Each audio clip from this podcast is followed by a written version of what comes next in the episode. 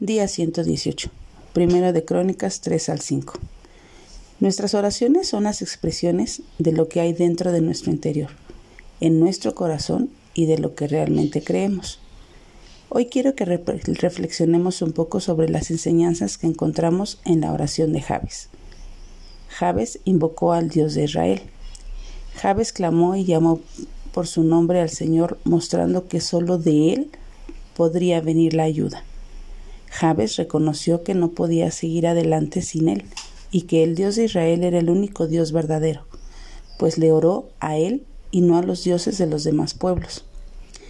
Si en verdad me bendijeras. Jabes también reconoció que toda buena dádiva, bendición y provisión proviene solamente del Señor, pues la verdadera bendición es la que viene del corazón de Dios de su voluntad y no de nuestros deseos, que muchas veces giran en torno a los ídolos del yo y de nuestro placer. La verdadera bendición es la espiritual, la presencia de Dios en nuestras vidas, su salvación, su gracia, su misericordia y su amor. Ensancharás mi territorio y tu mano estará conmigo.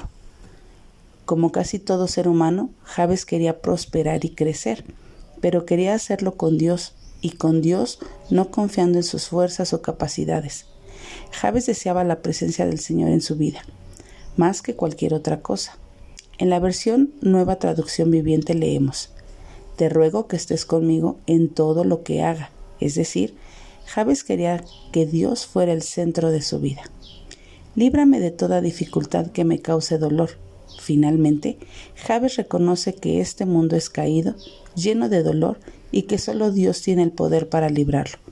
Javes fue sincero con Dios al expresarle sus temores y a él le agrada cuando somos transparentes y sinceros. Recuerda que en medio de las aflicciones, Él enviará su palabra para consolarte, fortalecerte y sostenerte. Pero, gracias a nuestro Padre que nos ha librado del mayor dolor que puede experimentar un ser humano, vivir una eternidad sin Él. Mi pregunta hoy para ti es, ¿Estás siendo sincero con Dios?